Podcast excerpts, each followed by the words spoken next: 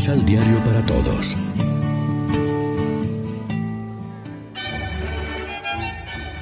Proclamación del Santo Evangelio de nuestro Señor Jesucristo, según San Juan.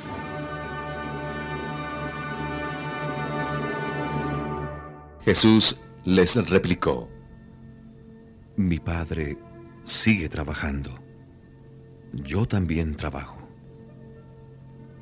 Por eso tenían ganas de acabar con él, porque además de quebrantar la ley del sábado, se igualaba a Dios llamándolo su propio Padre. Jesús les dijo, El Hijo no puede hacer nada por su propia cuenta, sino lo que ve hacer al Padre. Cualquier cosa que haga éste, lo hace también el Hijo. El Padre ama al Hijo y le enseña todo lo que Él hace. Y le enseñará todavía cosas más grandes que a ustedes los dejarán atónitos. Como el Padre resucita a los muertos y da la vida, también el Hijo da la vida a quien quiere. Del mismo modo, el Padre no juzga a nadie, sino que ha entregado al Hijo la misión de juzgar para que los hombres honren al Hijo como honran al Padre. El que no honra al Hijo, no honra al Padre que lo envió. En verdad les digo, el que escucha mi palabra y cree en el que me ha enviado, vive de vida eterna.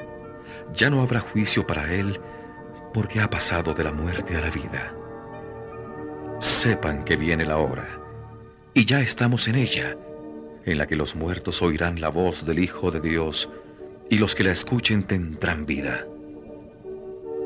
Así como el Padre tiene vida en sí mismo, así también ha dado al Hijo el tener vida en sí mismo, y también lo ha constituido juez por ser Hijo de hombre. No se asombren de esto Llega la hora en que todos los que están en los sepulcros oirán mi voz. Los que hicieron el bien saldrán y resucitarán para la vida. Pero los que obraron el mal resucitarán para la condenación. Yo no puedo hacer nada por mi propia cuenta. Para juzgar, escucho al Padre. Así mi juicio es recto, porque no busco mi voluntad, sino la de aquel que me envió. Lección Divina.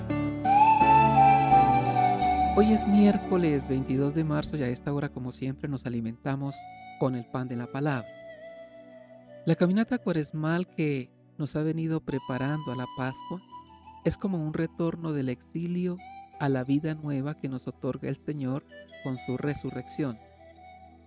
Si a causa de nuestro pecado hemos tenido que sufrir pruebas y tribulaciones, o si incluso sin culpa nuestra tuvimos que soportar opresión y sufrimiento, se nos anuncia un tiempo de restauración, de renovación, de cambio de la situación.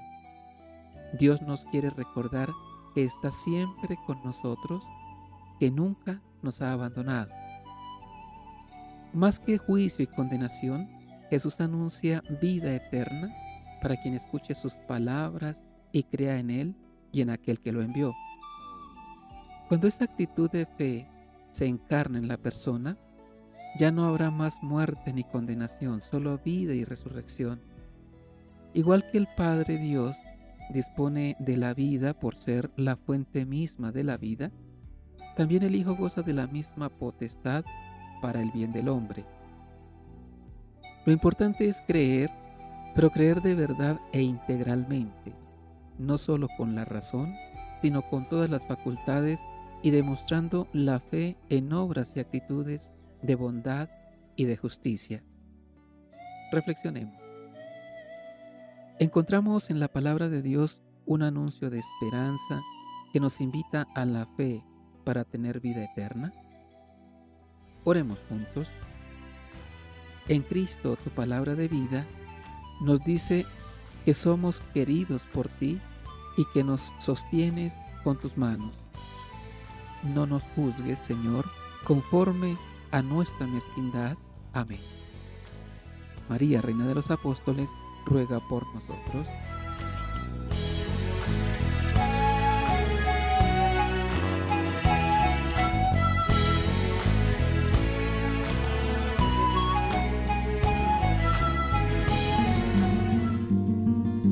Complementa los ocho pasos de la Alexio Divina adquiriendo el emisal Pan de la Palabra en Librería San Pablo o distribuidores. Más información www.san Pan de la Palabra. Vive la reflexión.